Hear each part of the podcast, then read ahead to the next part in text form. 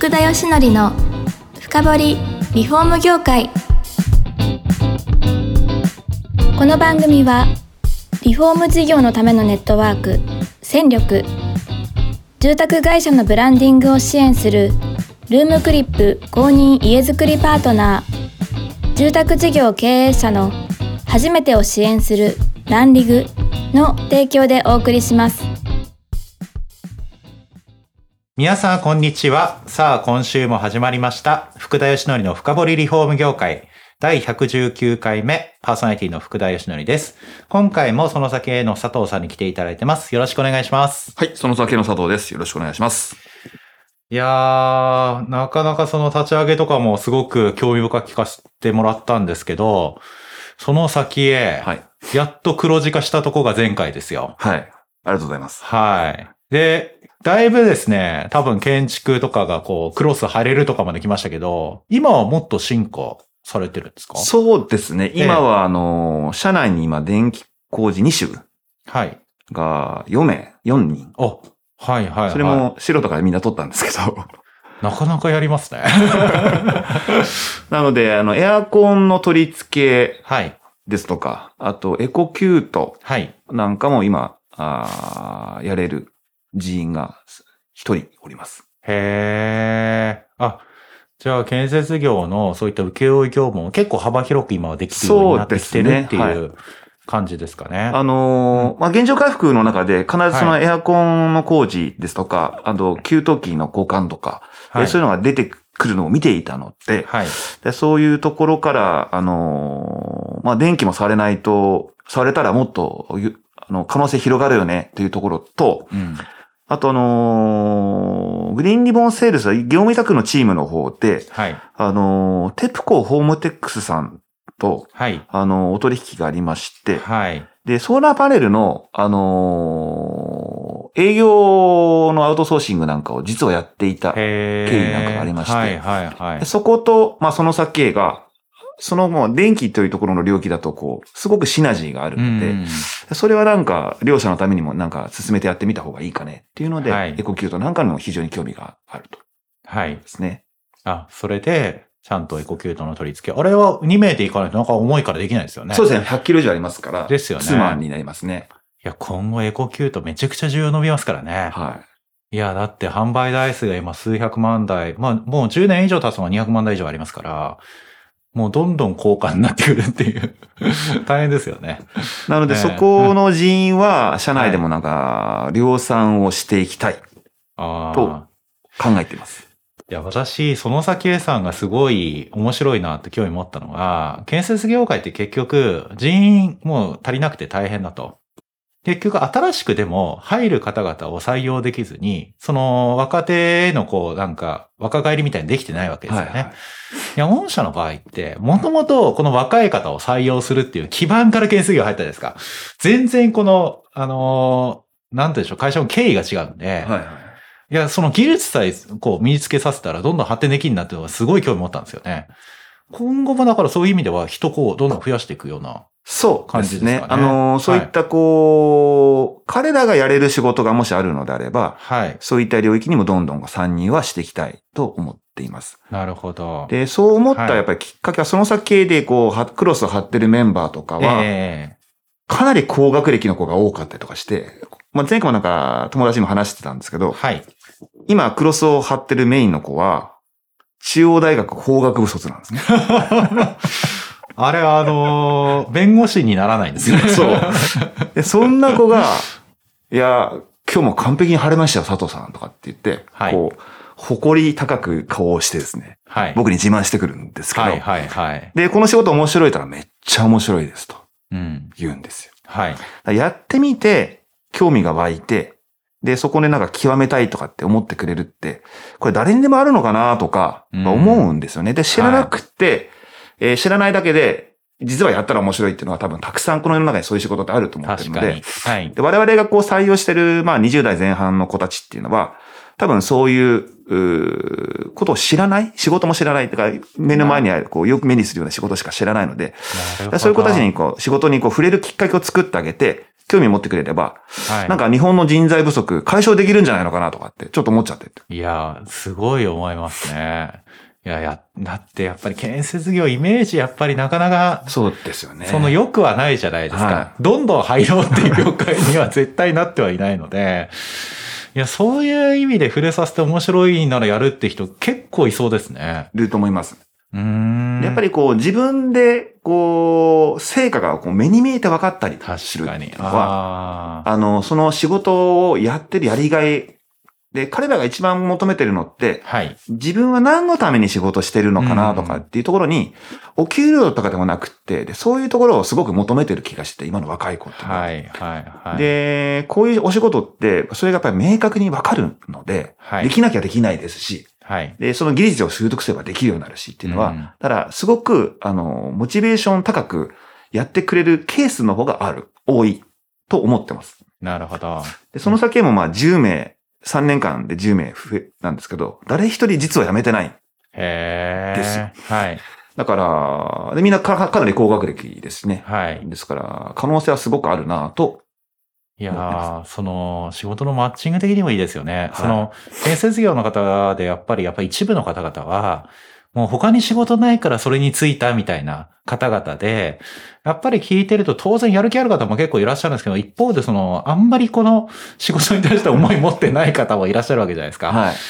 いやー、実際仕事に興味持ってっていう御社のこのね、スタンスで行けば、なんか活躍する方は増えそうですよね。そうですね。だから、うんあと、不整合が多分起きてるのは、あの、今のことは割とこうワークライクバランス、はいすごく大事にするはい。子が多いので、その、就業する時間が、例えば8時間だよ。まあ、残業しても1時間、9時間ぐらいだよとか、あ9時間、10時間で仕事が終わるよとか、はいはいはいあと週にきちんと休めるよとか、はい。そういう制度だけしっかり取ってあげれば、入ってくる子は意外と多いと思うんですよね。なるほど。うんはい。まあ、あと、まあ、職人なの、こう、こう、た、縦社会みたいな。ああいうのではなくて、こう、よ、横の、こう、パートナーシップの、こう、そうですね。組織体であるとか、い組織の変更とか、そこの就業環境の整備だけしてあげれば、まだ人は増える要要素というか、可能性は全然あるな、と、個人的には思ってます。なるほど。まあ、見て覚えるだと大変ですからね。はいこの時代。ちゃんと教えるとか、そういうことができれば、可能性があると。はいいや、そのヒントがやっぱりね、御社がやってるところにあるじゃないですか。と思いますね。一人も辞めてないってでもすごいですね。はい。で、そこはなんかやっぱり、お互いがお互いをこう補完し合ってやる仕事なので、はいまあ、。現状回復でも、まあ、床を直しして、クロスやってとか、多はい分順番があって、で、最はい後クリーニングのチームが入って、観光になるんですけど、で、誰一人欠けても、その一つの部屋の工事が終わらないんですよね。はいだからお互いがこう、お互いを必要としていて、うんみたいな、こう、協力関係が心地いいっていうふうに彼らは言っています。なるほど。それで、あの、やっぱりその仕事としてはですよ、その、建設業のやっぱり人材不足ってこうかなり業種的に幅広くあって、例えば板金とかもすごい少ないとか、はい大工さんも少ないとかってあるじゃないですか。あの、そういった少ないところに対して人を御社としては増やされるのか、それともその、まあ、受注した仕事に合わせて職人を育てられるのか、ど、どんな感じなんですか？あのーうんビジネスなので、はい。あの、できるだけ、その、就業習得度みたいなのですかね。はい。短い方からやりたいですああ。ね。技術を習得するのに、はい、割とこう、例えば2年も3年も、それうんをしないと、生産性が確保できないよっていうんであると、なかなかこう、投資額っていうのは多分高くまあ、なってし。まいますすので、確かに。できるだけこう、短いもので、はい。えっとある程度生産性が担保できるものとはいいうのからややっていきたいは、いきたいんですけど、ああと、あ。はい。やっぱり働いてくれる人たちの方の、やっぱりこう、興味の方が大事なので、うんうんうんだそことこう、マッチングはい。がどうなのかっていうところだと思いますね。なるほど、はいそういうことですね。はいあの、一方で、やっぱり建設業って見て覚えるのが世界だったわけじゃないですか。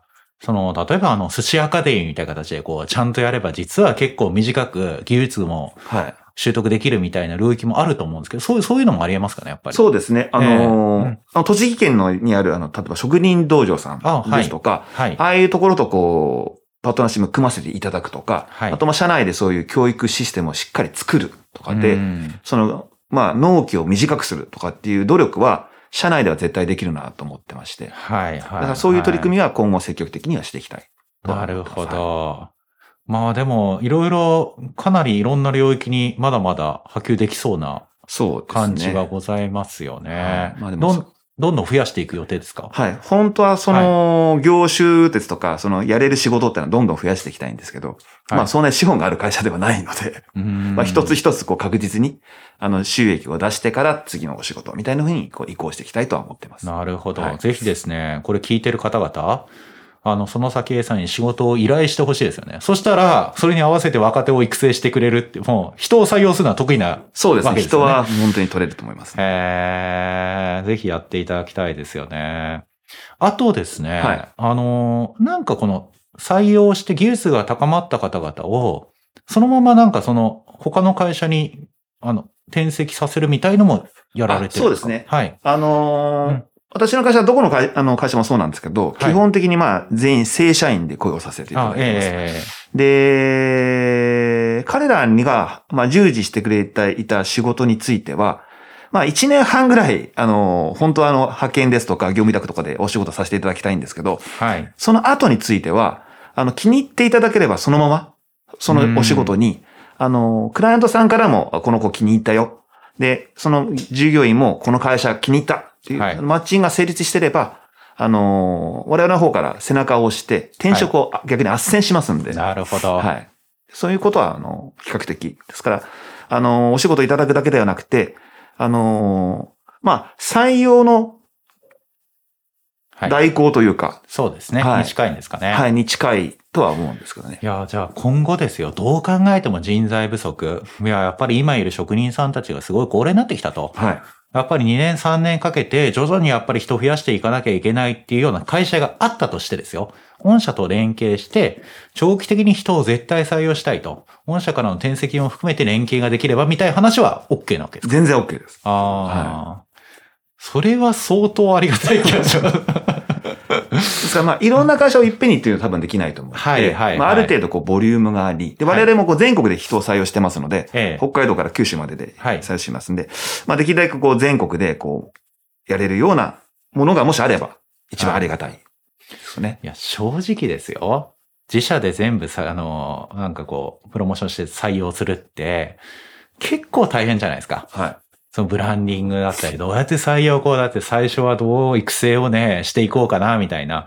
整えなきゃ今若い人って多分来てくれないと思うんで、はい。はいそれ考えたら御社と組んだ方が私なんかいいんじゃないかなって思いますけどね。そうですね。で、ええ僕らの会社は、あの、もともとまあグリーンリボンが一番採用の母体になっていまして、ええそこからまあ各会社に人員を振り分けていくんですけど、はい。まあ何やりたいかわからない人が、とにかくうちに来て何かやりたいこと見つけてくださいね、みたいなメッセージで人を採用してる。へーですね。はい。なので基本的にじゃあそのカリキュラムの一環として、はい。いろんなお仕事があるよ。うーんというので、、あの、まあクロスの仕事があってもいいでしょうし、はい。エコキュートの仕事があってもいいと思うので、だからカリキュラムがたくさんあるっていうことは会社にとってもウェルカムなことなので、そうなんですね。はい。いろんな会社さんんに興味持っていただいて、お声掛けいただければ、我々としてもハッピーです。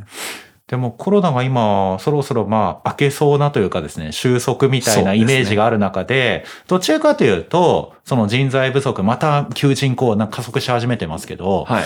御社としてはまあ、相変わらずあの結構採用については順調にできてるんですか？採用はそうですね。かなり、はいあの、まあ、どんな時でも採用が我々は、あの、一番メインの業務だと思ってるので、あ人を集められないとお仕事にならないので、ずっと比較的、まあ、コストをかけて採用活動を続けさせていただああ、いてます。続けてるわけですね。い、や、これはですね、これはというか前から知ってたんで、はい私はあの、可能性をすごい感じてましてですね。ありがとうございます。いや、最初に入れるのがめちゃくちゃ難しいんですよ、やっぱり。この業界に対して。はい、はいいや、それを突破されてるわけじゃないですか。いや、あとは、どう技術を見せつけさせるかとか、どう収益合わせるかってとこの方が、まだ私は入れるよりはハードル低いと思うんで、はい、はい。いや、入れてる御社と組むメリットあると思うんですよね。いや、ぜひ、あの、興味ある方、お問い合わせをいただければと ぜひお願いいただければと。思います。そんなところで第3回目もだいぶ時間に来ましてですね、はい、あの、次回も最終回ではあるんですけど、はい、まあ今後どういうことをやっていきたいかみたいな話をですね、最終回では伺えればというふうには思っております。